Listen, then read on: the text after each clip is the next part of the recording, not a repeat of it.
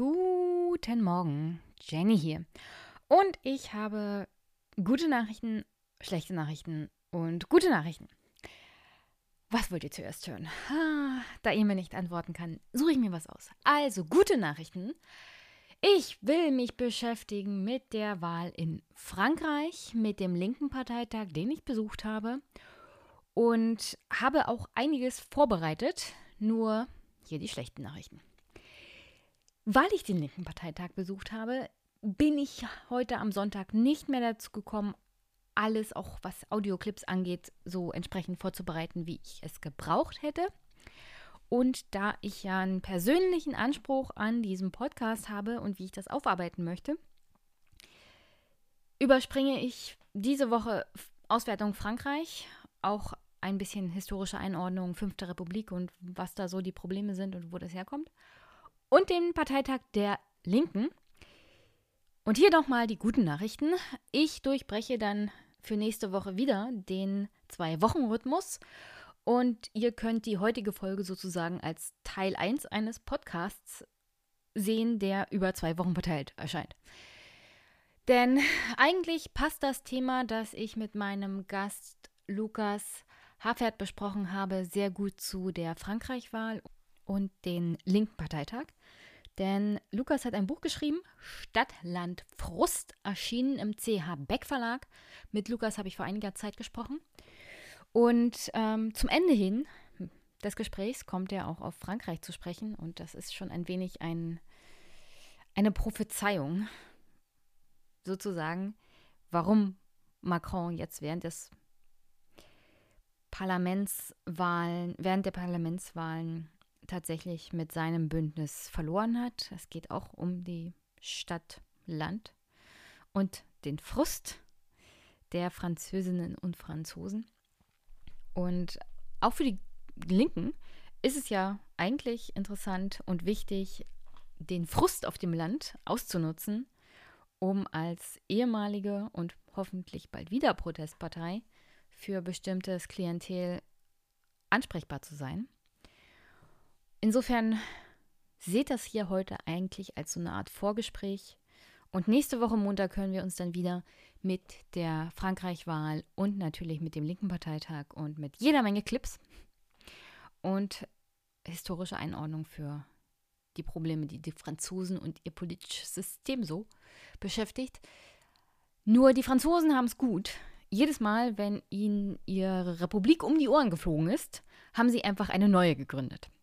Also sozusagen von heute auf morgen völlig neue Verhältnisse. Ich meine, von heute auf morgen nicht. Das hat auch immer noch eine Weile gedauert und hat sehr viele Krisen und äh, politische Schmerzen bedeutet. Nichtsdestotrotz, äh, die schmeißen dann schon mal die ganze Verfassung und ein ganzes politisches System über den Haufen und gründen einfach eine neue Republik. Also hoffe ich mal, dass diese guten, schlechten, guten Nachrichten euch ein wenig trösten, denn wie gesagt, das ist ja mein Podcast und mein Anspruch an mich selbst, das alles auch gut zu verarbeiten. Die beiden Gäste, die ich auf dem Parteitag mir länger sozusagen zur Brust genommen habe, beziehungsweise die mal einen Eindruck von ihrer Partei bei mir hinterlassen haben. Einer davon war übrigens ein Hörer, den grüße ich ja an der Stelle. Ich hoffe, du hast Verständnis dafür, dass ich natürlich auch den Parteitag ordentlich besprechen will und ordentlich aufarbeiten will. Und ja, Grüße an Dylan an der Stelle. Insofern, ja, jetzt wirklich äh, nicht mehr groß um den heißen Brei herumgeredet, kommen wir mal zu Stadtland Frust.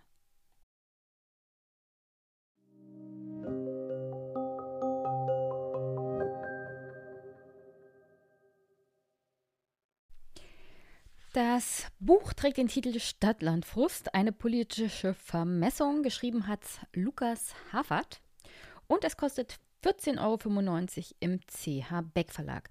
Es beschäftigt sich mit den Gegensätzen zwischen Stadt und Land und welche politischen Konfliktlinien auch daraus erwachsen, wie die Parteien mit diesen Konfliktlinien umgehen, beziehungsweise inwiefern sie das Problem vielleicht noch verstärken durch die Art und Weise, wie sie auch politisches Personal rekrutieren, ein guter und auch kurzer Beitrag zu diesem Thema mal und ich betone auch im Vorgespräch, also das ist jetzt hier nicht im Gespräch mit Lukas drin.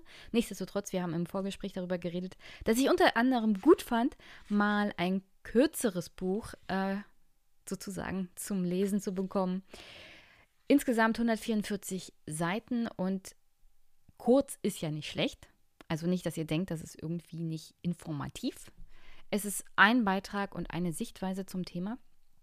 Und wenn man, wie ich aktuell viel Buchbesprechungen hat und viel mit Autorinnen redet, ist es auch ganz gut, wenn sich mal ein Autor kurz und bündig mit einem Thema befasst und nicht über 800 Seiten sich auslässt. Insofern lässt sich auch ganz gut weglesen und ist vor allem auch für Leute, die sich ein Buch gerne ins Regal stellen, um informative Fakten mal greifbar zu haben, auch zu dem Thema Stadt und Land und Konflikt, kann man das dann schon durchaus empfehlen. So, und an der Stelle wünsche ich euch jetzt mal viel Spaß mit dem Gespräch mit Lukas und mir zu dem Stadt-Land-Frustproblem.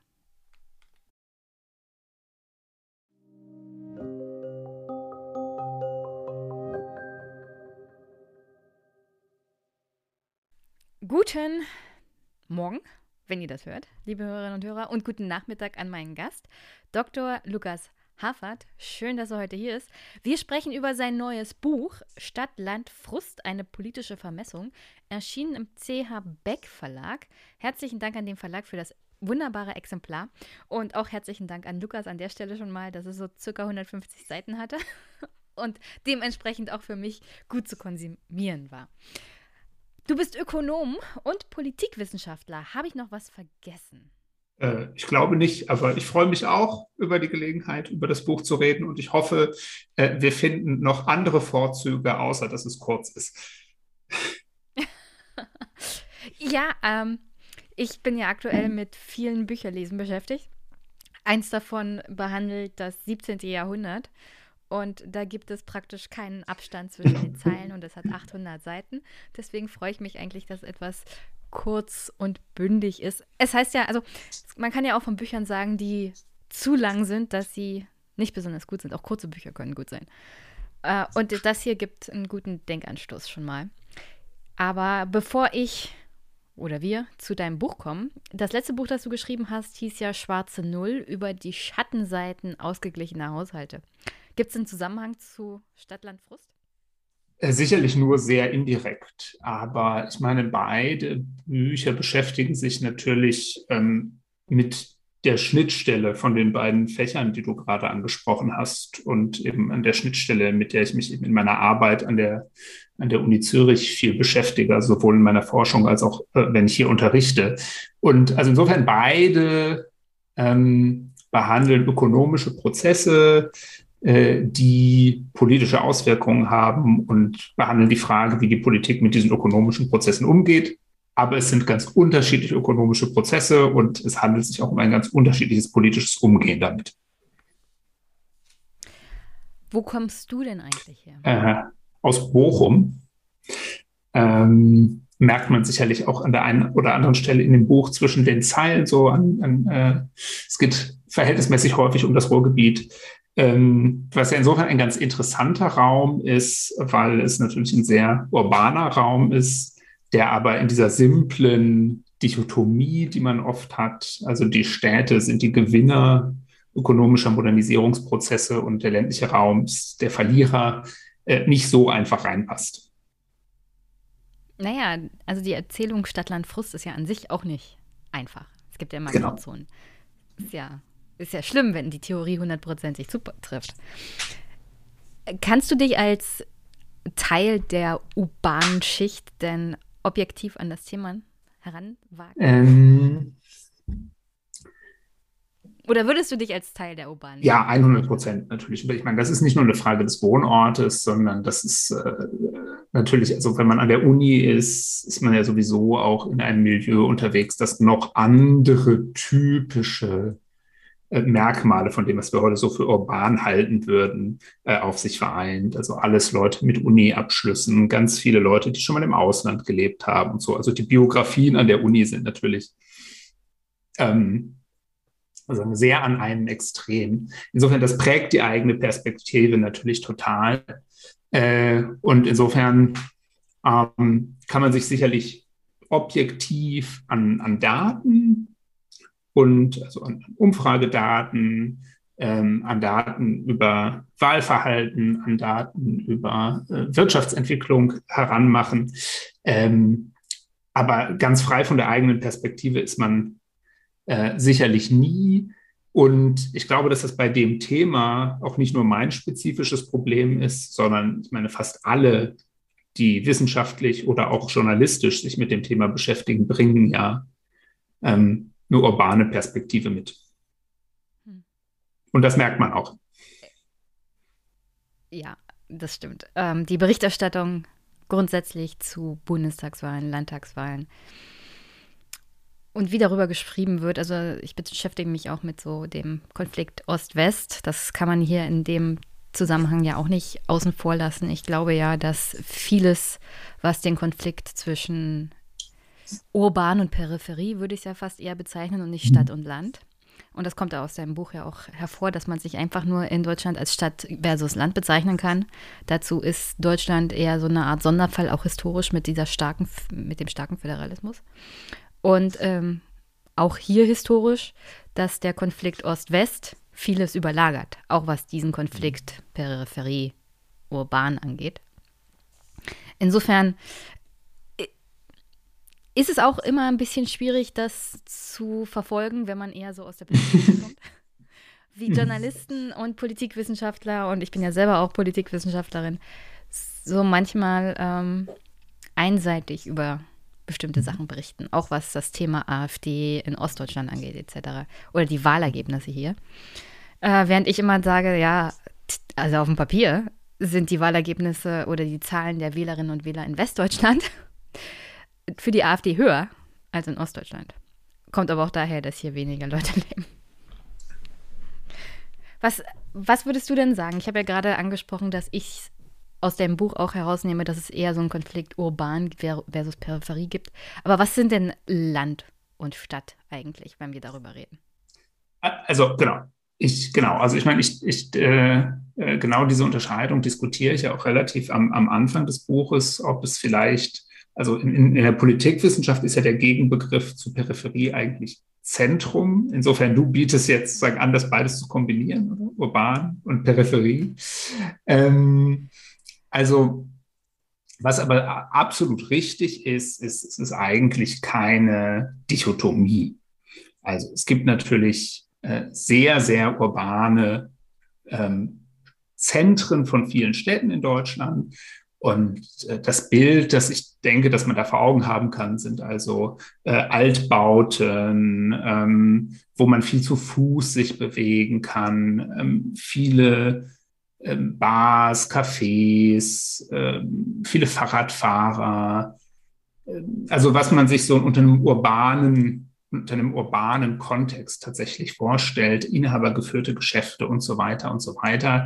Ähm, und selbst in den größten Städten ist das natürlich nur ein relativ kleiner Teil dieser Städte. Also zu allen großen deutschen Städten gehören natürlich auch Stadtviertel, in denen die Beschreibung, die ich jetzt gerade sozusagen versucht habe zu verbildlichen, äh, schon nur noch sehr wenig passt. Ähm, und dann umgekehrt, ich denke auch, also wenn man jetzt ähm, an, an ländliche Räume als politisch relevante Räume denkt, dann muss man auf jeden Fall nicht an Landwirtschaft denken, oder, sondern ähm, die ganz, eine ganz wesentliche Unterscheidung ist zum Beispiel alleine schon die Frage, gibt es da eine Hochschule oder nicht? Also überall, wo wir, wo wir Universitäten haben, größere Fachhochschulen, da haben wir ja schon eine Form von, von Urbanität, jedenfalls in Ansätzen. Ähm, und andererseits gibt es eben auch äh, zweifellos Orte mit 20, 30, 40.000 Einwohnern, ähm, die, die in vieler Hinsicht ähm, ja in, insofern ländlich sind, äh, dass eben viele der Sachen, die ich gerade beschrieben habe, gut ausgebauter ÖPNV ähm, und so da eben nicht vorhanden sind. Du schreibst ja in deinem Buch darüber, dass es ein Konflikt ist, der wiedergekommen ist. Mhm. Woran macht sich das fest? Warum war der Konflikt weg und mhm. warum kommt er jetzt wieder? Mhm. Ähm, genau, also das ist ja eigentlich, wenn man ins 19. Jahrhundert geht, einer der Urkonflikte, an dem sich ähm, unsere Parteiensysteme in Europa früher mal organisiert haben, ähm, der lange eine große Rolle gespielt hat, sagen wir mal bis vielleicht zum Zweiten Weltkrieg. Und in der Zeit nach dem Zweiten Weltkrieg ähm, hat er eigentlich sehr, sehr stark an Bedeutung verloren. Und auch das in ich würde sagen, in den meisten europäischen Ländern, den USA, ähm, weil sowohl die ökonomischen Differenzen als auch die, die kulturellen Differenzen zwischen äh, urbanen Regionen und eher ländlichen Regionen in dieser Zeit tendenziell abgenommen haben. Also ähm, man kann das ganz gut sehen. Generell ist ja die Zeit, sagen wir mal, die 30 Jahre nach dem Zweiten Weltkrieg eine Zeit, in der ökonomische Ungleichheit zurückgeht. Typischerweise schaut man hier auf sowas wie ökonomische Ungleichheit zwischen den Klassen. Ähm, aber in dieser Zeit geht auch die ökonomische Ungleichheit zwischen den Regionen zurück. Also der Vorsprung städtischer Regionen, der natürlich in der industriellen Revolution sehr gewachsen war, ähm, der sinkt wieder. Ähm, und gleichzeitig reduzieren sich eben auch die, äh, die kulturellen Differenzen. Also ähm, vielleicht, also sagen wir mal, die beiden äh, technischen Neuerungen, die da, glaube ich, äh, sehr plastisch machen, wie sich das verändert, sind das Auto und, und der Fernseher, ähm, die sagen, es ermöglichen, äh, teilzuhaben ähm, an, an Leben, das nicht unbedingt direkt an dem Ort stattfindet, an dem man selber wohnt. Ähm, und ja, genau, genau. Und, und also das geht so, sicherlich bis in die 70er, vielleicht sogar bis in die 80er Jahre. Ähm, und dann kommt als erstes dieser ökonomische Aufholprozess ins Stocken oder äh, der, der kehrt sich dann mit der Zeit um. Also es gibt ja noch bis in die 90er hinein so einen Diskurs, dass eigentlich das jetzt mit den Städten so ein bisschen vorbei ist. Wer will noch in diesen Städten wohnen? Also ähm, New York ist irgendwie schmutzig und kriminell und man kann das nicht regieren und also wer, wer will dahin? Ähm, und äh, woran wir das ja auch sehen können, ist ja das ein bisschen das Stagnieren der Bevölkerungszahlen der Städte dann, die irgendwie äh, oft sogar schrumpfen, weil die Leute eben lieber ein Haus im Vorort kaufen und dann mit dem Auto zur Arbeit in die Stadt pendeln. Mm. Und, ja, und ab den. Ein berühmtes Zitat von Guinness. Menschen ziehen in die Stadt, um später wieder aufs Land zu ziehen. Mhm. Genau. Also quasi, die ziehen für die Ausbildung in die Stadt und dann. Fürs Geld ja, in die genau. Stadt ziehen und dann für die Rente in, in die Vororte. Ja. Ähm, so, und das kehrt sich, das kehrt sich dann um. Also ähm, auf einmal werden die Städte ökonomisch wieder attraktiv und zwar aber jetzt nicht mehr als, als Standorte von Industrieanlagen, wie das vielleicht ähm, im, in der ersten Hälfte des 20. Jahrhunderts noch der Fall war, ähm, sondern eigentlich als Standorte von Innovation.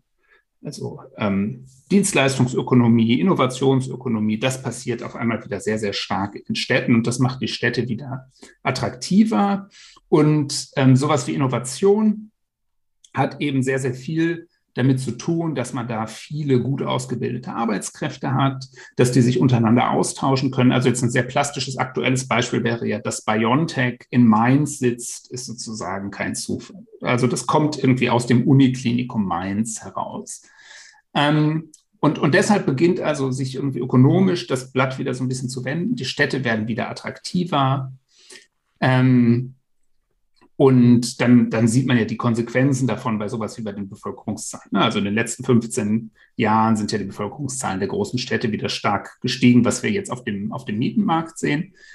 Und der zweite Punkt ist, dass ähm, damit aber auch eine, eine kulturelle Transformation einhergeht. Also die, die Städter, die jetzt in diesen ähm, prototypischen Dienstleistungsbereichen, Innovationsbereichen arbeiten, ähm, die bringen eben auch politische Einstellungen mit, äh, die sich zunehmend wieder stärker unterscheiden. Also das, ähm, und zwar eben gerade in so, in so Fragen des Lebensstils, in kulturellen Fragen. Also ähm, Einstellung zu Immigration, Einstellung äh, zur Gleichberechtigung von Mann und Frau, von Homosexuellen, ähm, Umweltschutz, Einstellung zur europäischen Integration. Also gibt es eine ganze Reihe von Themen, ähm, wo die eben sehr liberale Einstellungen haben. Und insofern unterscheiden sich also jetzt die, die Anliegen äh, von, sagen wir mal, Großstädterinnen und Großstädtern wieder stärker von den Anliegen oder auch von der Wahrnehmung dessen, was dringlich ist als politisches Thema äh, von, von Leuten auf dem Land. Und auch das sehen wir, das ist kein spezifisch deutsches Phänomen. Deutschland ist da sogar eher noch ein Land, wo das zumindest was die ökonomischen Aspekte angeht, langsamer vonstatten geht, als sagen wir mal in, in Frankreich oder in Großbritannien. Ähm, aber etwas anderes, was die, was die Länder noch unterscheidet, was, was für die Frage wichtig ist, warum wird das jetzt wieder ein politischer Konflikt, ist natürlich auch, was tun eigentlich die Parteien? Also natürlich ähm, gab es immer Gegensätze zwischen Stadt und Land. Auch in den, in den 60er, 70er Jahren, wo ich jetzt gesagt habe, die waren nicht so groß, hat man natürlich auf dem Land tendenziell CDU gewählt, in den Städten tendenziell SPD gewählt. Es war jetzt nicht so, als, als hätte es da keine politischen Gegensätze gegeben. Ähm, aber lange ist dieser Gegensatz von den Parteien eigentlich nicht sehr aktiv bewirtschaftet worden. Und das beginnt sich jetzt eben auch wieder zu ändern. Dass wir heute haben wir eben im politischen System in Deutschland, ja, sagen wir mal zweieinhalb Parteien, würde ich sagen, ähm, die, die ein sehr deutliches äh, Profil in, in, äh, auf diesem Stadt-Land-Gegensatz haben. Ähm, also ganz am, am allerstärksten die Grünen. Ähm, Zu denen kommen wir noch. Genau. Und, und dann, du hast das gerade schon angedeutet, bei der AfD ist das Bild so ein bisschen schwieriger. Das ist gar nicht so eindeutig, wie man oft denkt. Ja, die AfD ist ja, also für das Parteiensystem an sich, noch eine ziemlich junge Partei. Äh, und ich glaube, also mal dahingestellt, dass es eine rechtspopulistische, rechtsnationale Partei ist. So grundsätzlich theoretisch kann man sagen, dass es, dass die Identität dieser Partei von sich selber noch gar nicht gegeben ist, mhm. außer dass sie rechts ist. Und ähm, dass die Wählerinnen und Wähler auch das Mög Allermöglichste hineininterpretieren. Egal, also ein Wähler in zum Beispiel Baden-Württemberg, der AfD-Wähler ist, hat vielleicht andere Anforderungen an die AfD, noch aus den Tagen, wo von Lucke der Parteichef war mit der Anti-Euro-Rhetorik, als ein AfD-Wähler in, sagen wir mal, Cottbus in Brandenburg. Genau, und also bei der AfD ist es tatsächlich so, ähm, das ist auch ein Punkt, der mir eigentlich sehr wichtig ist in dem Buch, äh, dass das sehr häufig so dargestellt wird, als gäbe es sozusagen so eine sehr einfache Verbindung, ähm, ländlicher Raum, abgehängt, AfD. Und ähm, tatsächlich ist, äh, und du hast jetzt die Gründe gerade schon so ein bisschen angesprochen, eben das durchaus komplizierter, äh, wo die AfD stark ist und wo die AfD nicht stark ist. Und es ist nicht so, so simpel nach dem Motto ländlich, da hat die AfD ihre Erfolge. Ich gehe mal nochmal auf diesen, warum dieser Konflikt mhm. nochmal zurückgekehrt ist, zurück und lese mal kurz aus deinem Buch vor. Ähm, Konflikt in der Wahlurne. Zu sehr viel größere Aufmerksamkeit verhalf dem wachsenden Stadt-Land-Graben dann eine dichte Folge politischer Ereignisse in den Jahren 2016 und 2017. Die Brexit-Entscheidung im Juni 2016, die beiden österreichischen Präsidentschaftswahlen im selben Jahr und die französische Präsidentschaftswahl im Frühjahr 2017. Über allem steht aber natürlich die, der Wahlsieg Donald Trumps bei den amerikanischen Präsidentschaftswahlen im November 2016. Also diese ganzen Ereignisse spülen auch diesen Konflikt Stadt-Land so richtig hoch. Vor allem beim Brexit sieht man das ganz, ganz deutlich. Aber für mich ist das eher so, ein, so eine Inzidenz, dass man halt diesen Konflikt schon länger hat. Nur es gibt jetzt Ereignisse, die es unmöglich machen, das zu übersehen. Du schreibst ja in deinem Buch auch permanent von den 1980er Jahren. Ich glaube, das ist ein ganz, ganz entscheidendes Jahrzehnt. Ich habe mich hier im Podcast auch schon mehrmals damit beschäftigt. Das ist so die Wegschneide für den Aufstieg oder den, den kompletten Erfolg des Neoliberalismus, den Rückzug des Staates, den Abbau von Wohl, Wohlfahrtsstaat, äh, von Sozialstaat, also den auch kompletten Rückzug unter anderem von staatlichen Institutionen aus der Peripherie. Und ich glaube, dass wir jetzt 30 Jahre, 40 Jahre später an dem Punkt angekommen sind, wo sich das halt komplett Bahn gebrochen hat. Also, dass der Staat sich halt über Jahrzehnte zurückgezogen hat, so schnell kann er dieses, dieses Vakuum auch nicht füllen. Und zwischendurch hat man das ja auch bei den Wahlergebnissen bei Landtagswahlen in Ost- und Westdeutschland verschiedenermaßen schon gesehen, wo die Republikaner erfolgreich waren in westdeutschen Bundesländern oder wo die NPD hin und wieder in den 90ern und auch den frühen 2000ern erstaunlich gute Ergebnisse gewonnen hat. Und was man dann beobachten konnte, ist, dass die Wählerschaft, vor allem im ländlichen Raum, dann, ich nenne es trotzdem Protestwahl, äh, eine Protestwahl gemacht hat und danach sich wieder zurückgezogen hat auf die Nichtwählerschaft. Und das werden wir auch bei der AfD aktuell zunehmend beobachten. Also ist natürlich ein bisschen vereinfacht und trifft nicht für alle mhm. Teile der, der Bundesrepublik zu. Aber ich glaube schon, dass das ein Problem ist, dieser Rückzug des Staates grundsätzlich aus der Peripherie. Und also ich meine, jetzt, wenn, wenn du sagst, es fängt in den 80ern an, ich denke, das ist für, für die also USA und Großbritannien. der Rückzug des mhm. Staates. Mhm. Ähm, ich, ich glaube, was, was in, in Deutschland passiert ja viel von all diesem so ein bisschen später. Also wir sind ja eben auch, was überhaupt äh, die, ja, äh, die Entstehung einer Rechtsaußenpartei angeht, eben später dran als unsere europäischen Nachbarn. Ähm, und, und hier denke ich auch, also hier sind es vielleicht eher die 90er Jahre, die Zeit, in der das passiert, was du beschreibst, als, als jetzt die 80er Jahre. Ja, ne? aber also das, für, für, Deutschland würde ich da auch ähm, ganz entscheidend sehen, die rot-grüne Koalition, äh, doch rot-grün unter Gerhard Schröder und alles, was mit Hartz IV zu tun hat. Also das ist nochmal ganz entscheidend, ich glaube, für diese Entwicklung. Dieser Aufstieg des Niedriglohnsektors, vor allem auch in den na, sagen wir, vor allem ostdeutschen Ländern, ähm, mhm. hat da wahrscheinlich nochmal viel Schaden angerichtet. Wobei jetzt, also ich, also ich, ich würde dem grundsätzlich zustimmen. Ich bin aber so ein bisschen skeptisch gegenüber den Fähigkeiten, die der Staat überhaupt hat, dieses Aufkommen dieses Konflikts durch sowas wie Infrastrukturinvestitionen, Präsenz in der Fläche und so wirklich zu verhindern.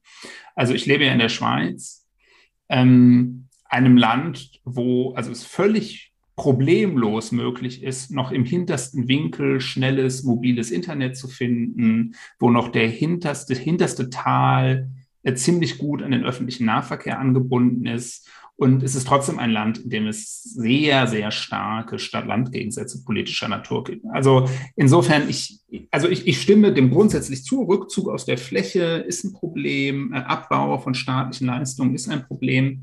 Ähm, aber wie groß wirklich die, die Möglichkeiten des Staates sind, diesen strukturellen ökonomischen und kulturellen Veränderungsprozessen entgegenzuwirken, da habe ich gewisse Zweifel.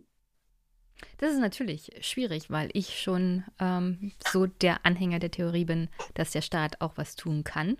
Und jeder, mhm. der, also vor allem politische äh, Verantwortliche, reden sich dann immer gerne raus, da kann man gar nichts machen. Ja, also wenn man, du beschreibst es auch in deinem Buch, wenn man so Daseinsvorsorge sich zum Beispiel vornimmt mhm. und sagt, äh, diese ganzen Sparmaßnahmen haben dazu geführt, dass unter anderem auch Hospitäler geschlossen wurden, also Krankenhäuser im ländlichen Raum, was dazu geführt hat, dass die Anfahrtswege unter anderem zu den Rettungsstationen immer weiter wurden und dass man eigentlich keinen Herzinfarkt kriegen sollte, wenn man im ländlichen Raum lebt. Weil dann ist man eigentlich gleich tot, weil die Anfahrt zu lange dauert. Dann kann man schon sagen, der Staat kann da was tun. Ja? Und wenn er die Daseinsvorsorge bei Gesundheit zum Beispiel umstellt auf nicht absolute Gewinnmaximierung, sondern auch tatsächlich auf die Daseinsvorsorge und Rücksichtnahme auf die Gesundheit der Bevölkerung, was ja seine Aufgabe ist. auch vom Grundgesetz her. Insofern bin ich schon der Meinung, in bestimmten Stellen kann der Staat was tun. Und ich glaube, manchmal ist aus dieser, dieses Vorurteil da, dass, dass wenn, wenn ländlicher Raum davon redet, dass gleichwertige Lebensverhältnisse da sein sollen, dann sagt man nicht, es muss so aussehen wie in Berlin-Mitte, sondern es muss einigermaßen Daseinsvorsorge auch da sein. Dass man nicht eine Stunde fahren muss bis zum Rettungsdienst, sondern dass man 15 Minuten bis zum Rettungsdienst fahren muss. Und das ist durchaus möglich mit Investitionen und mit Staat, der sich kümmert. Also ich finde, man, man kann ja auch äh, sich für eine gute öffentliche Daseinsvorsorge im gesamten Land einsetzen, einfach weil man das also inhaltlich richtig finde. Also insofern, ich alles, alles, was ich sagen möchte, ist, ich misstraue ein bisschen dieser sehr ähm, ja, mechanistischen Erzählung, äh, so nach dem Motto, äh, wir haben da, der Staat hat sich aus der Fläche zurückgezogen, dann werden die Leute wütend, dann wählen die Leute Protest. Und wenn man ihnen jetzt äh, wieder mehr Daseinsvorsorge zur Verfügung stellt, dann hören die wieder damit auf. Also das ist einfach ähm, etwas, wo das ich. Das ist natürlich auch zu einfach. Ne? Genau. Das ist also, natürlich nach 40 Jahren ein bisschen schwierig, dass wenn der Staat jetzt ankommt, dass man sofort erwarten kann, dass sich die Stimmung ändert. Dazu hat man die Leute einfach 40 Jahre am langen Arm verhungern lassen. Von heute auf morgen geht das nicht.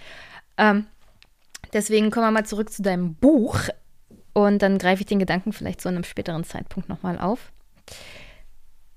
Du konzentrierst dich ja hauptsächlich auf den angelsächsischen Raum, also USA, Großbritannien und dann natürlich auch Frankreich. Und ich finde den Gegensatz zu Deutschland sehr interessant, weil wir haben hier drei Länder mit ähm, einem ganz anderen auch Wahlsystem teilweise, mhm. die historisch grundsätzlich davon geprägt sind, dass sie eine im Kern eine Zentrum, ein Zentrum haben und der Rest ist praktisch Peripherie. Vor allem für Frankreich trifft das besonders zu. Also da gibt es eigentlich nur Paris und den Rest. Ja. Ähm, für die USA ist es nochmal ein bisschen anders, weil wir zwei starke Küstenregionen haben, die dann auch eher Demokraten wählen. Du beschreibst es ja in deinem Buch ganz gut. Und dazwischen ist halt dieses Flyover Country. Und bei all diesen Ländern und dann später auch bei Deutschland als, wie gesagt, Sonderfall, wo ich den, die, den starken Föderalismus nochmal als mhm. historische Prägung sehe, was ich durchaus ähm, als positiv ansehe, da kommt nochmal danach natürlich die Problematik der Identitäten der verschiedenen Regier Regionen noch dazu. Nichtsdestotrotz, der Föderalismus in Deutschland ist so eine Art Bollwerk gegen die viel mhm. zu große Polarisierung, die wir unter anderem in den mhm. USA beobachten. Ja, würde ich zu 100 Prozent unterschreiben, ja. Also ich meine, in den USA ist natürlich insofern ein bisschen schwierig, weil die auch ein anderen, aber auch starken Föderalismus haben, aber sozusagen so wie du den Vergleich Frankreich, USA, äh, Frankreich, Deutschland gemacht hast, genau, bin ich völlig ja, einverstanden. Also der Unterschied ja. zu den USA will ich nochmal hervorheben, weil wir haben hier in Deutschland ein, naja, viel längere Historie, was den Föderalismus angeht. Ja. Wir hatten hier das äh, Heilige Römische Reich deutscher Nation mit den verschiedenen auch Herzogtümern etc., wo sich unter anderem auch die Bundesstaaten ausgeprägt haben. Und die USA sind einfach ein 200 Jahre altes, noch nicht wirklich, also es ist historisch einfach viel zu jung. da, ähm, was, was aber, was mich ähm, interessiert ist, Findest du es politisch richtig, dass man vor allem auf den Seiten der Demokraten diese ganzen Flyover-Country-Regionen praktisch politisch ignoriert? Weil das kann man ja auch öfters mal sehen, dass Demokraten sich keine Mühe geben in diesen Ländern oder Staaten, die dann doch eher Republikaner wählen, weil das ist einfacher für die, das aufzugreifen, den Frust. Ja, gut, ich meine, das ist natürlich eine sehr schwierige Frage. Ähm, es gibt ein ausgezeichnetes Buch äh, von, von Jonathan Rodden zu dem Thema Why Cities Lose ähm, über äh, die, die Auswirkungen des, des amerikanischen Wahlsystems, das ja die doppelte Wirkung hat. Zum einen eben den, ähm, die sehr, sehr dünn besiedelten Staaten massiv zu überrepräsentieren. Also Wyoming hat genauso viele Senatoren wie Kalifornien. Ähm, und aber andererseits eben zur Polarisierung der beiden Parteien beiträgt, weil sozusagen innerhalb der Parteien äh, natürlich sich dann immer nur diejenigen durchsetzen, die in den Staaten wohnen, wo diese Partei sehr stark ist. Ne? Also das, wie du gerade beschrieben hast, sozusagen. Also dann wird, wird eben die Demokratische Partei dominiert von New Yorkern und Kaliforniern, um das jetzt mal so ein bisschen zu vereinfachen.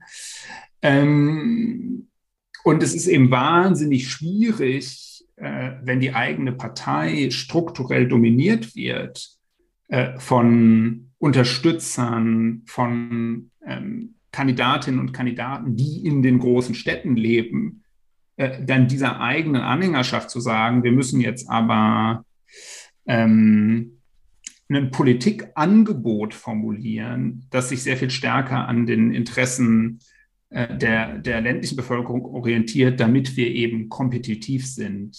Vielleicht noch nicht mal in Wyoming, aber sagen wir mal zumindest in Ohio oder so.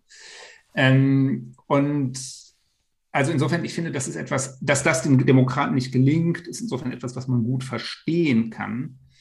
Ähm, es zeigt eben letztlich aus, würde ich sagen, einfach ein fundamentales Problem des amerikanischen politischen Systems, das natürlich bei uns durch das Verhältniswahlrecht, ähm, ich diskutiere ein bisschen im Buch, warum das nicht eins zu eins so stimmt, wie man sich das oft überlegt, aber doch in der Tendenz dafür sorgt, dass es sich für alle Parteien lohnt, überall äh, um Wählerstimmen zu kämpfen, weil eben jetzt erstmal als erste Näherung es ja völlig egal ist, ob man eine Stimme in Berlin gewinnt ähm, oder irgendwie in, in Bayern.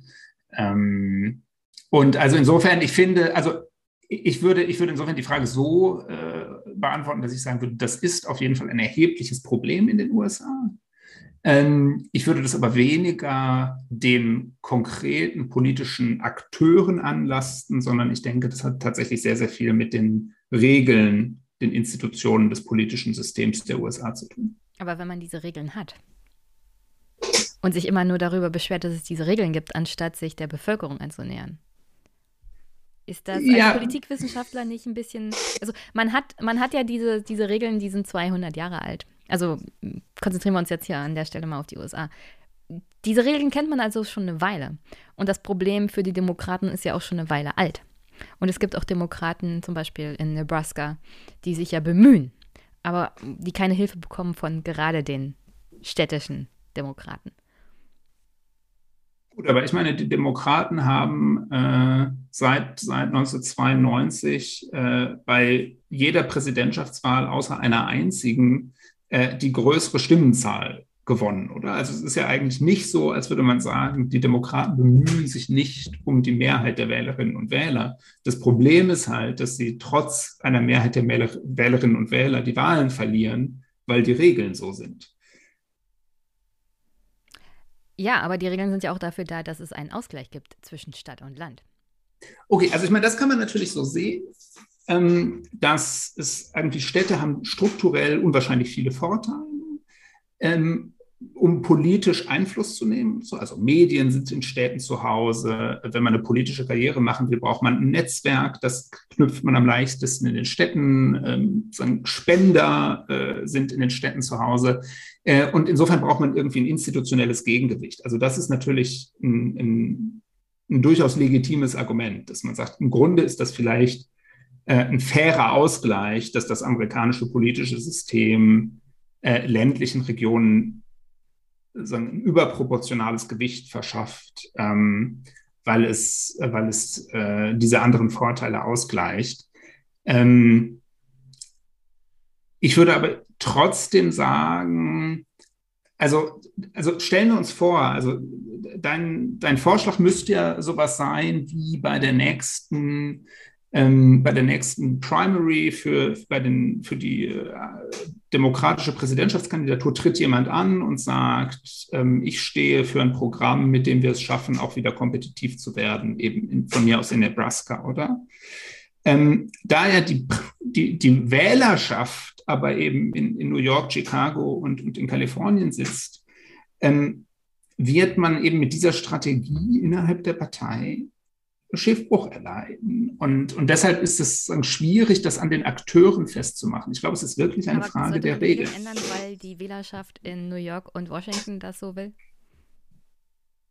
hm. und den Rest des Landes naja. dann Flyover zurücklassen. Also hätte man, ich meine, jetzt alle Diskussionen über institutionelle Reformen in den USA sind irgendwie so ein bisschen fiktiv, weil es sowieso nicht passieren wird. Aber, aber hätten sie ein Verhältniswahlrecht, könnte es ja so zwei linke Parteien geben, eine linke Partei der großen Städte und eine linke Partei, die vielleicht eher Anliegen des, des ländlichen Raums repräsentiert oder so. Und, und die werden halt durch das Wahlsystem in eine Partei gezwungen.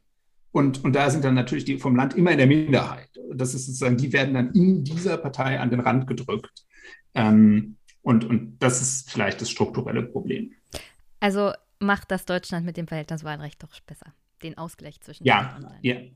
Ähm, also Deutsch, also das deutsche System äh, auch mit den mit den Bundesländern, mit dem Bundesrat, äh, mit, mit, dem Bundesrat, mit dem mit dem Verhältniswahlrecht äh, macht das im Prinzip besser. Aber sogar hier sehen wir, dass die Repräsentation des ländlichen Raumes ähm, schlechter wird mit der Zeit. Ja. Und dieses, also du beschreibst in deinem Buch auch, dass das Gefälle zwischen Stadt und Land, vereinfachen wir das jetzt mal, in 2021 bei der Bundestagswahl so groß war wie nie. Wie sah es denn da aus? Für genau. Ja. Ähm, also im Prinzip wird das getrieben wir haben das vorhin schon angedeutet, als am, am stärksten von den Grünen. Also ähm, es gibt eben heute im, im deutschen politischen System eine Partei, die immerhin 15 Prozent der Stimmen erzielt, die diese Stimmen extrem konzentriert in den großen Städten, in den Universitätsstädten gewinnt und innerhalb dieser Städte wiederum ähm, sozusagen in den Stadtzentren. Also äh, plastisches Beispiel, sagen Berlin, innerhalb des S-Bahn-Rings äh, holen die Grünen doppelt so hohe Stimmanteile wie außerhalb des S-Bahn-Rings. Ähm, und, und so eine stark, äh, eine, eine Partei mit einem derartig starken städtischen Profil ähm, gab es vorher nicht und schon gar nicht so eine große, also 15 Prozent. Ähm, am anderen Ende des Spektrums haben wir eben mit der AfD eine Partei, von der man oft sagt, das ist eben die Partei des abgehängten ländlichen Raumes. Ähm, was ich im Buch zeige, ist, dass tatsächlich es ein sehr starkes Stadt-Land-Gefälle äh, bei der AfD in Ostdeutschland gibt. Also in Leipzig ist sie ziemlich schwach, ähm, in Magdeburg, in Halle ist sie dann im Vergleich zum Rest dieser Bundesländer ziemlich schwach, ähm, im Vergleich zum Rest von Sachsen-Anhalt in dem Fall. Ähm, und in den, in den sehr ländlichen Wahlkreisen, also in, in Sachsen hat sie ja bis auf einen alle nicht äh, urbanen Wahlkreise gewonnen. In Thüringen, in Sachsen-Anhalt hat sie ländliche Wahlkreise gewonnen. Ähm, also da entspricht das ein bisschen diesem Bild. In Westdeutschland ist das Bild bei der AfD eben komplizierter. Ähm, also äh, da gibt es eben Regionen, die eigentlich sehr, sehr ländlich sind. Äh, das Emsland, äh, Schleswig-Holstein, wo die AfD ziemlich schwach abschneidet, also mit der 5-Prozent-Hürde tatsächlich kämpft. Ähm, und andererseits gibt es eigentlich ziemlich urbane Regionen wie das Ruhrgebiet, wo, wo sie deutlich stärker ist.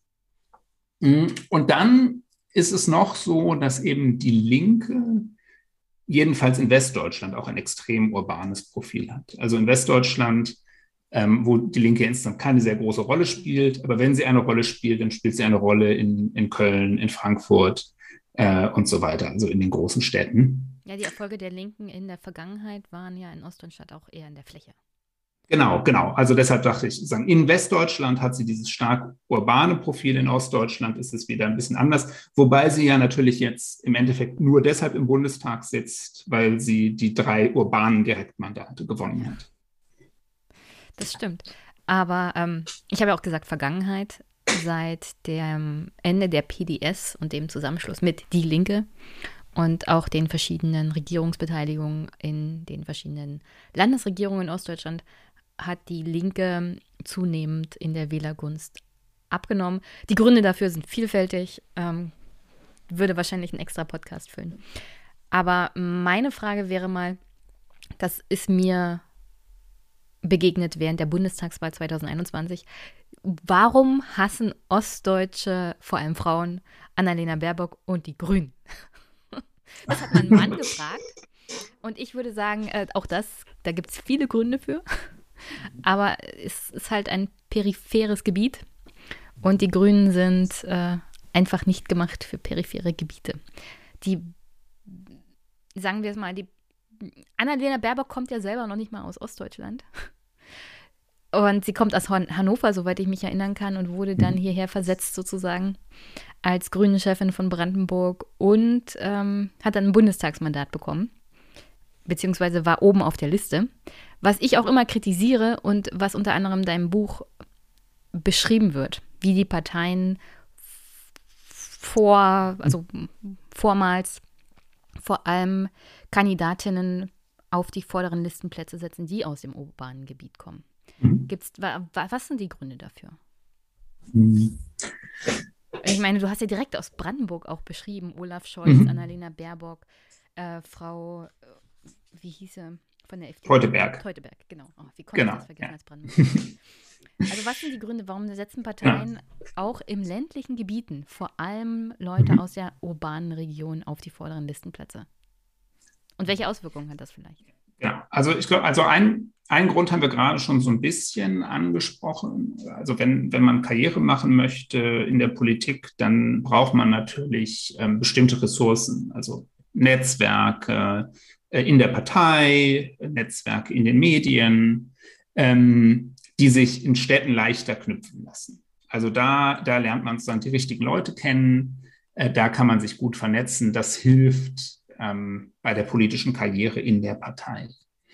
Dann kommt dazu, dass ähm, für die Parteien, über die wir jetzt gerade gesprochen haben, ähm, also vor allem die Grünen, äh, aber eben, wir haben gerade über die Linken gesprochen, natürlich auch bei der SPD ist es ja auch immer noch so. Die SPD war früher ja eigentlich die urbane Partei Deutschlands, ist ja jetzt von den Grünen abgelöst worden, ähm, sagen einfach die meisten Wähler in den Städten sitzen. Und insofern ist natürlich, und auch die meisten Mitglieder.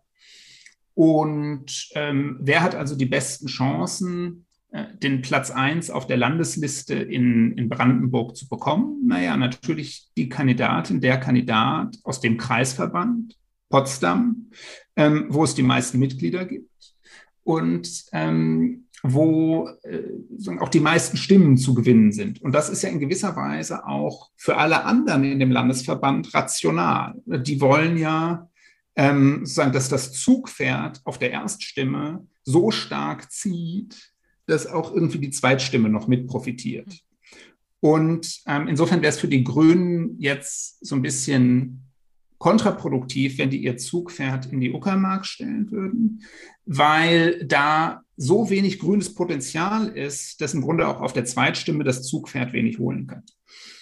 Ähm, und insofern, also all das zusammengenommen führt eben dazu, dass tatsächlich sehr, sehr häufig die vorderen Listenplätze in den, insbesondere einfach in den, in den linken Parteien, die eben eine eher urbane Mitgliedschaft haben, die eine eher urbane Wählerschaft haben, eben an, an Kandidaten aus den städtischen Wahlkreisen gehen. Und das führt dann eben dazu, dass, also nehmen wir an, ähm, der, der Landesverband äh, in, in äh, Sachsen gewinnt vielleicht insgesamt drei Abgeordnetenmandate.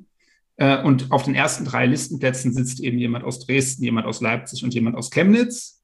Dann hat sozusagen die sächsische Landesgruppe dieser Partei, äh, die ist dann wahnsinnig urban, äh, obwohl natürlich die Hälfte der Stimmen dieser Partei eigentlich aus den äh, ländlichen Regionen des Bundeslandes kommen. Aber das wird dann sozusagen nicht abgebildet.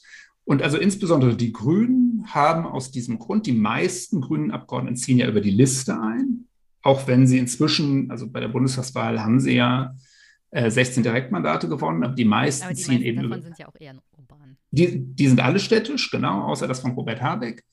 Ähm, Genau, und die anderen ziehen aber eben über die Liste ein. Die vorderen Listenplätze gehen an die äh, Kandidatinnen und Kandidaten aus den Städten. Das führt also dazu, die haben am Ende einfach eine sehr, sehr urbane Bundestagsfraktion. Ähm, und, und das sieht man eben äh, bei, bei den Grünen, das sieht man äh, bei etwas schwächer auch bei, bei der SPD, ähm, bei der Linken. Ähm, und so kommt es zustande, dass dann also der Bundestag insgesamt äh, urbaner ist als die Wählerschaft des Bundestags. Ja. Und welche Probleme ergeben sich daraus? Mm. Oder ist es ein Problem? Also zu, zu, ja, also ja, es ist ein Problem. Jetzt muss man zunächst mal sagen, also man sollte dieses Problem nicht ähm, größer machen, als es ist. Wir haben schon darüber gesprochen, äh, die Tatsache, dass wir Bundesländer haben, das heißt, dass über Landeslisten gewählt wird, äh, begrenzt sozusagen dieses Problem, oder? Also wenn wir uns vorstellen würden, Berlin und Brandenburg hätten fusioniert und es wäre heute ein Bundesland, dann wäre sozusagen äh, natürlich die, die Landesliste, die die Grünen dann aufstellen würden, die würde wahrscheinlich einfach zur oberen Hälfte nur aus Berlinerinnen und Berlinern bestehen. Das ist nicht so. Ähm, und deshalb kommt dann eben doch mal jemand äh, aus, aus Cottbus auch über die grüne, Bundes, äh, grüne Landesliste in den Bundestag. Ähm, also insofern, das ist ein bisschen begrenzt oder nein, das ist durch, ist durch die Wahlregeln, die wir haben, begrenzt.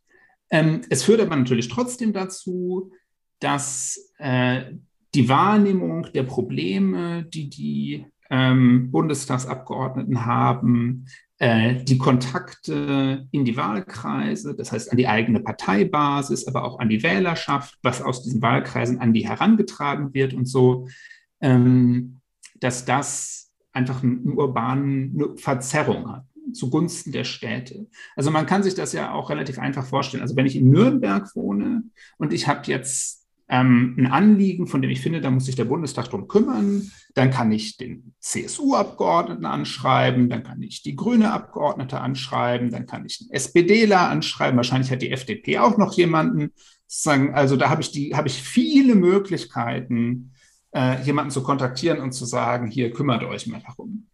Ähm, wenn ich natürlich im Bayerischen Wald wohne, dann gibt es da den CSU-Abgeordneten, Punkt, fertig aus. Das ist die einzige Option, die ich habe.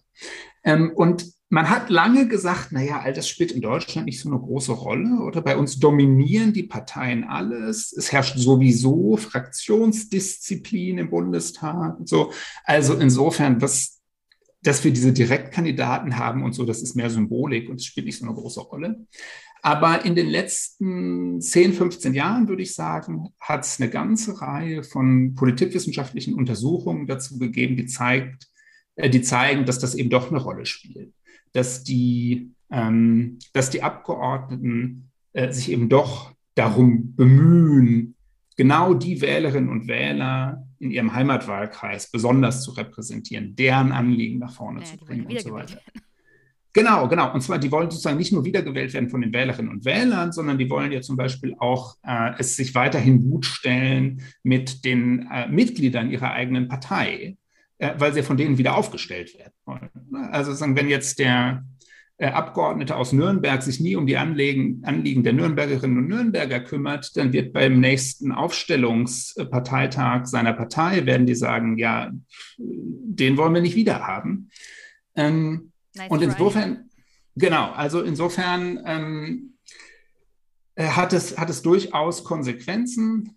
Ähm, und es gibt nicht so wahnsinnig häufig die Möglichkeit, dass man das ganz direkt in äh, Aktion sieht, weil es ja nur sehr selten äh, Abstimmungen gibt, bei denen die Fraktionsdisziplin explizit aufgehoben ist. Aber wenn es die gibt, dann sieht man auch, dass sich tatsächlich städtische und ländliche Abgeordnete unterschiedlich verhalten. Also nehmen wir das Beispiel äh, Abstimmung über die Ehe für alle.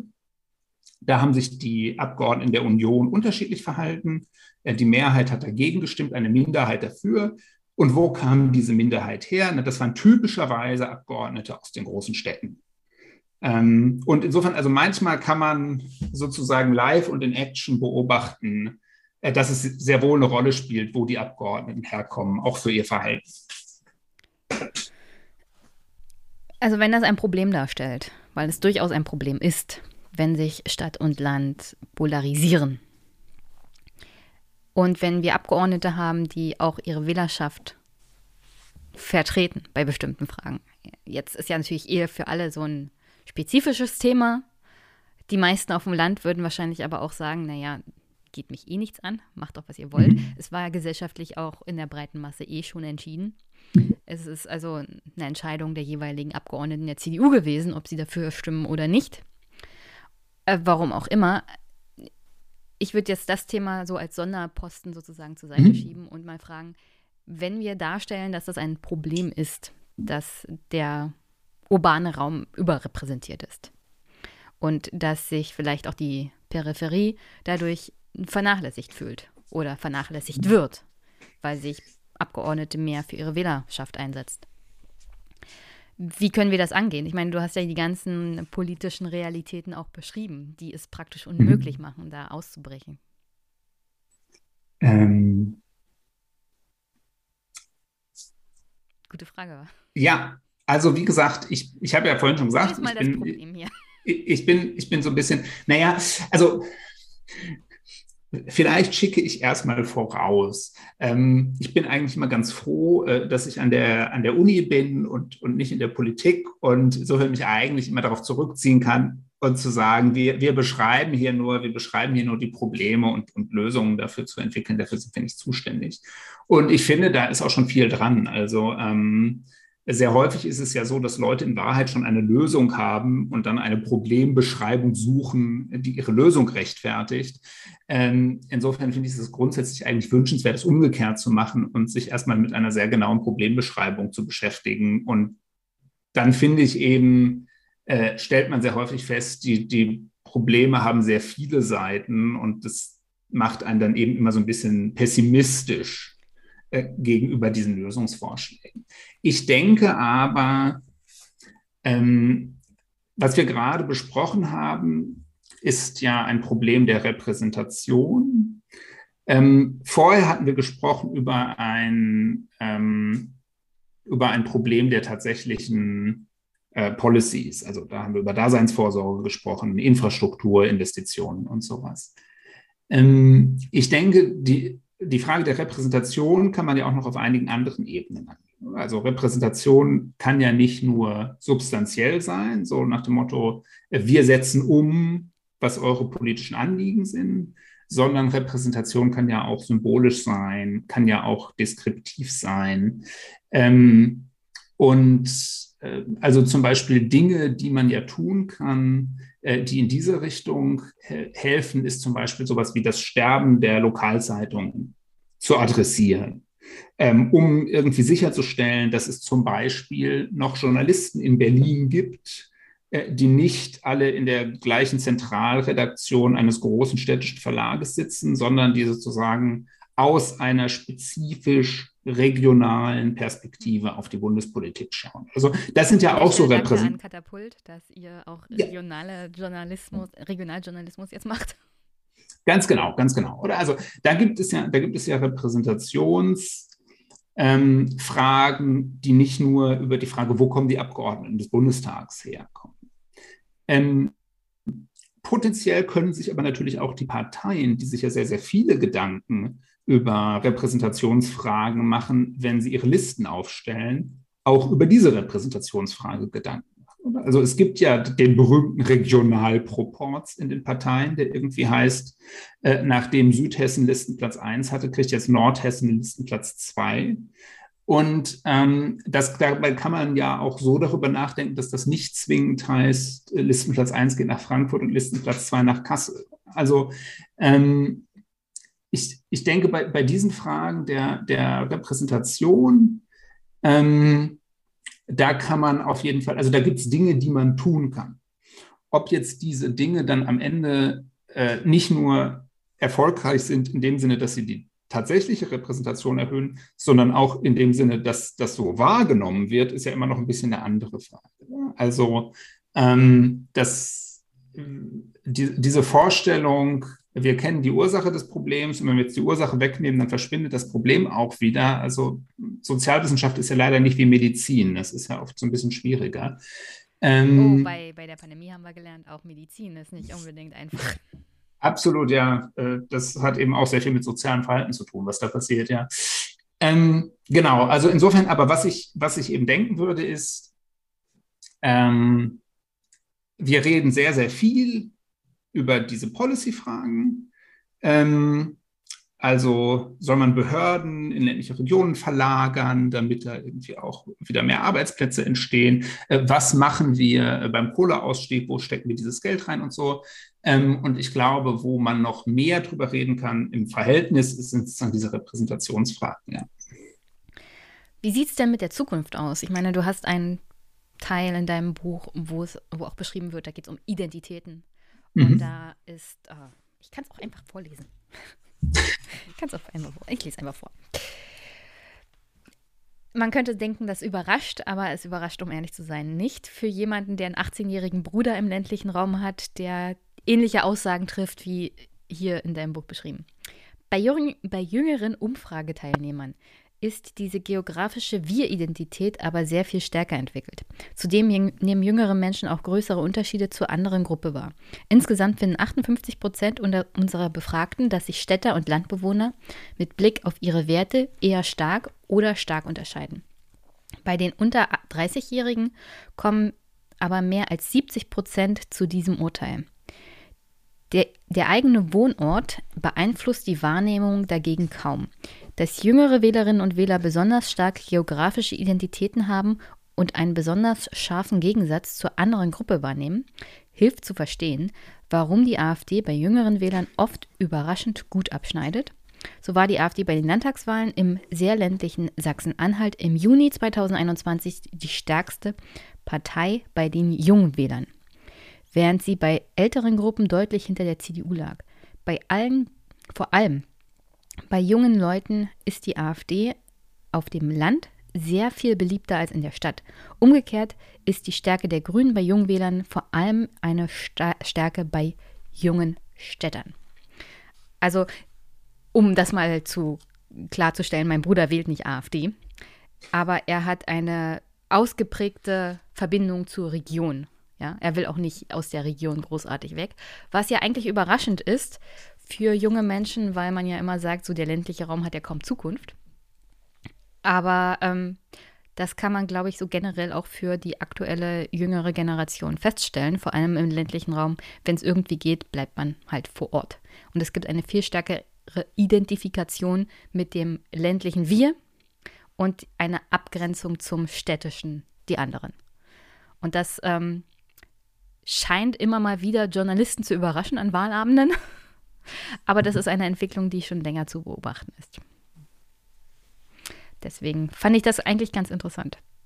Und deswegen auch die Frage, wie sieht es denn in der Zukunft aus? Weil das ist ja, ja die zukünftige Wählerschaft. Ja. Genau, und ähm, also ich, ich denke, du sprichst hier zwei sehr wichtige Punkte an, oder? Zum einen eben diese Frage, wie werden eigentlich strukturelle Gegensätze in politische Entscheidungen von Wählerinnen und Wählern übersetzt. Also das ist ja das eine zu sagen, ähm, wirtschaftlich entwickeln sich die Regionen auseinander oder so, aber daraus, das übersetzt sich ja nicht von selber in politische in politisches Verhalten und, und, und sagen, deshalb betone ich das. des politischen Verhaltens, aber nicht alles. Und deshalb betone ich das mit den Identitäten so stark, oder? Dass junge Menschen nicht zwangsweise ähm, also das ist ja grundsätzlich auch interessant, dass dieser ökonomische Faktor, wenn er irgendwie überbrückt werden kann mit, ähm, okay, ich verdiene weniger, aber dafür bin ich halt zu Hause. Ja, also dass diese, diese Einkommensfrage nicht mehr so Nummer eins ist, sondern dass diese Verbindung zur Gruppe und zum Freundeskreis jetzt auch für solche Entscheidungen wichtig sind. Genau, und und deshalb, also das mit der Gruppe ist total wichtig, oder? Genau. Also das ist so die Frage, finde ich das denn politisch relevant? Finde ich, das betrifft mich? Finde ich, das bedroht mich? Finde ich, da profitiere ich von? Und das hat eben ganz viel mit Identifikation zu tun. Also nehme ich das als für mich relevant wahr? Und deshalb ist, ist diese Frage der, der Identifikation mit der eigenen Region, ähm, mit der eigenen Heimat so wichtig. Ähm, ja, in der Tat. Also ich meine, man weiß nie genau, wie sich die Leute, wenn sie älter werden, dann weiterhin verhalten, aber prinzipiell spricht erstmal sehr viel dafür, dass man ähm, eben eine Phase der politischen Sozialisation hat, in der man sich politisch orientiert, in der man also nicht nur sich mit einer bestimmten Partei irgendwie identifiziert und sozusagen dann Stammwählerin, Stammwähler dieser Partei wird, sondern zum Beispiel, in der man auch Ideen. Ja, absolut, ja. Äh, Ideen darüber entwickelt, was sind eigentlich die relevanten politischen Gegensätze? Also worum geht es eigentlich in der Politik? Und ähm, wir sehen also, dass Leute, die jetzt anfangen, in, ihre, ihre, ersten, zweiten, dritten, ähm, an ihren ersten, zweiten, dritten Wahlen teilzunehmen, äh, dass also diese Leute offenbar stärker wahrnehmen. In der Politik geht es auch um Stadt-Land-Gegensatz, als das zum Beispiel ihre Eltern und ihre Großeltern tun. Und wenn, wenn man das eben in dieser Sozialisationsphase so sozusagen lernt und das dann mitnimmt über, über den Rest des eigenen politischen Lebens, dann spricht eben viel dafür, dass jetzt dieser Konflikt an Bedeutung gewinnen wird, weil eben jetzt Jungwählerinnen, Jungwähler da rein sozialisiert werden, Politik auch durch die Linse dieses Konfliktes zu betrachten. Ähm, und eben sehr häufig, deshalb der Gegensatz zu sagen AfD, Grüne, auch anfangen Parteien zu wählen, die auf diesem Gegensatz relativ deutlich positioniert sind, während eben ihre Eltern, Großeltern oft noch CDU, SPD wählen, also Parteien, die zwar auch wo man auch denkt, naja, auf diesen Gegensatz schon klar, wo die stehen, aber bei denen insgesamt dieser Gegensatz eine viel kleinere Rolle spielt. Also insofern es spricht viel dafür, dass der Konflikt an Bedeutung gewinnt. Das ist eine gute Grafik dazu im Buch. Ähm, ob ich die auf die Schnelle finde, finde ich jetzt nicht. Muss ich nachreichen. Ähm, nee, aber dann an, an, anhand der Grafik sah man nochmal ganz gut auch, die Auswirkungen unter anderem der Bundestagswahl 2021, dass die SPD wieder weiter in die Mitte gerückt ist. Unter anderem, weil sie auch im ländlichen Raum wieder mehr Wahlerfolg hat. Ähm, obwohl ich das ja nicht so an dieser Konfliktlinie statt. Genau, das lag vor allem daran, dass die im Osten relativ gut. Und ja, und es lag einfach daran, dass sie im Osten relativ gut abgeschnitten hat. Ja. Ne? Und aber auch das, das ist natürlich viel. Das Thema, ähm, wer Bundeskanzler werden will, muss den Osten gewinnen. Deswegen werden die Grünen das so schnell nicht schaffen. nicht als städtische Partei. Wenn der äh, den ländlichen Raum, den, wir haben ja darüber gesprochen, viel zu viel vernachlässigt. Also ein Buch, das, die, das das Problem mal beschreibt, ja, dass wir tatsächlich ein Problem haben, einen zunehmenden Frust zwischen Stadt und Land. Aber eine Lösung können wir nicht anbieten. Das ist so, ja. Dabei bin ich immer mit den Lösungsfragen eigentlich ja, am Start. Ich würde auch die Lösung interessieren. Das Problem kennen wir, nur wie lösen wir das? Hast du noch eine Botschaft für die Hörerinnen und Hörer? Eine Botschaft. Naja, vielleicht, also was mir, wenn, wenn ich vielleicht in, in ein, zwei Sätzen sagen kann, was mir eben wichtig ist, ist, wir haben vorhin kurz gesagt, das Thema ist so richtig auf die Agenda gekommen mit, mit Brexit und Trump. Und also ist es auf die Agenda gekommen als Thema von, warum wählen die Leute im ländlichen Raum Populisten, warum rebellieren die? Ähm, und mir scheint wichtig zu sein, dass man eben äh, auch sich anschaut, dass eben auch in den Städten ganz viel politisch passiert. Oder? Also Macron ist genauso ein Kind des Stadt-Land-Gegensatzes wie Trump. Nur äh, gewinnt sozusagen Macron seine Präsidentschaftswahl eben nicht äh, mit wütenden Leuten auf dem Land, sondern Macron gewinnt halt seine Präsidentschaftswahl äh, mit Leuten in den Städten, ähm, die ökonomisch von vielen Veränderungen profitieren und die kulturell sehr proeuropäisch, liberal und so weiter sind. Und ähm, in Deutschland sehen wir das eben sehr, sehr stark an den Grünen. Insofern, also ich würde mir wünschen, dass wenn über den Stadt-Land-Gegensatz gesprochen wird, eben tatsächlich über Stadt und Land gesprochen wird äh, und dass, dass man vielleicht ein bisschen davon wegkommt, das nur als ein Thema von äh, ländliche Regionen wählen problematisch zu diskutieren. Okay. Da könnte ich wahrscheinlich noch einiges zu sagen, aber die Stunde ist rum. Und das war ja dein Schlusswort. Also herzlichen Dank. Ähm, Lukas, dass du hier die Zeit genommen hast und danke fürs Buch. Ja, vielen Dank. Äh, hat Spaß gemacht. Und äh, ja, sehr gerne.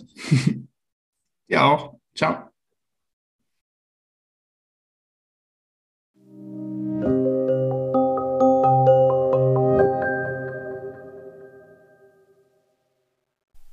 Zum Abschluss.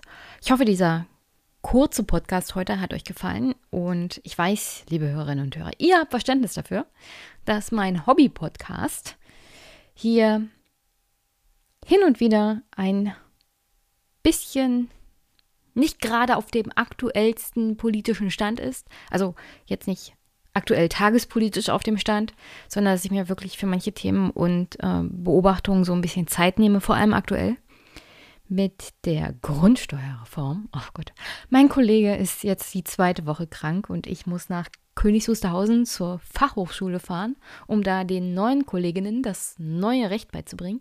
Also das wirft auch so grundsätzlich die Planung für diesen Podcast immer mal so durcheinander. Das alles, was im 40 bis 50 Stunden Woche Job hin und wieder so passiert. Und das meiste, was aktuell passiert ist, stressig. Also weiß ich, ihr habt Verständnis dafür. Und ich hoffe trotzdem, dass ihr dem Podcast treu bleibt, ihn weiterhin unterstützt. Ich habe den einen oder anderen Unterstützer doch tatsächlich in letzter Zeit verloren und ich hoffe, es liegt nur daran, dass die Inflation voll zuschlägt und die meisten das Geld sparen müssen und trotzdem weiter zuhören. Denn für inflationär bedingte Einsparmaßnahmen, auch bei Podcast-Unterstützung, habe ich jedes Verständnis. Denn im Gegensatz zu mir haben die meisten Leute nicht so viel Glück, was doch relativ gute Bezahlung angeht. Und die Möglichkeit, steigende Preise und Ausgaben abzufedern. Ich bin ja schon happy, wenn ich hin und wieder ein Buch von meiner Wunschliste bekomme und ihr mir positives Feedback gebt und auch sonst hier dem Podcast treu bleibt und ihn vielleicht auch dem einen oder anderen weiterempfehlt, um in einem anderen Podcatcher zu landen. Also insofern, wie gesagt, der Podcast hier kann unterstützt werden, wenn ihr das wollt, über PayPal Steady Überweisung oder meine Wunschliste. Es geht aber auch, wenn ihr nette Kommentare schreibt, Feedback gibt, die Folge teilt und liked. Bitte teilen und liken. Das ist ganz, ganz wichtig, vor allem auf Twitter denn meine Aufmerksamkeit für diesen Podcast läuft hauptsächlich über die sozialen Medien. Und deswegen ist Liken und Teilen sehr, sehr wichtig. Wichtig ist auch, wenn ihr positives Feedback im Podcatcher eurer Wahl gebt, dann landet er weiter oben in den Charts. Und auch das wäre wichtig für die Neugewinnung von Hörerinnen und Hörern. Denn die Konkurrenz, vor allem im Bereich ähm, Podcasten als Hauptberuf, vor allem im Bereich, das ist Journalismus, ist natürlich groß. Und die Blase mit, das ist ein Hobby, wird immer kleiner und das ist ein bisschen schade. Insofern, ja, das sind die Unterstützermöglichkeiten. Freue ich mich drüber. Und sonst freut ihr euch hoffentlich auf die nächste Woche mit Frankreich, der fünften Republik und ihrer doch, ich finde, schon zunehmend tiefen Krise und dem linken Parteitag und der Krise der Linken. Und darüber rede ich dann auch nächste Woche. Ob sich nach dem Parteitag das jetzt gegeben hat oder ob sich das fortsetzt oder ob das ein schleichender Prozess des Niedergangs sein wird. Lasst euch überraschen Bleibt dran und hört nächste Woche rein. Und sonst an dieser Stelle wünsche ich euch eine wunder wunderschöne Woche, einen wunderschönen Montag. Trinkt viel, bleibt kühl, vor allem der Kopf. Wir hören uns. Bis bald.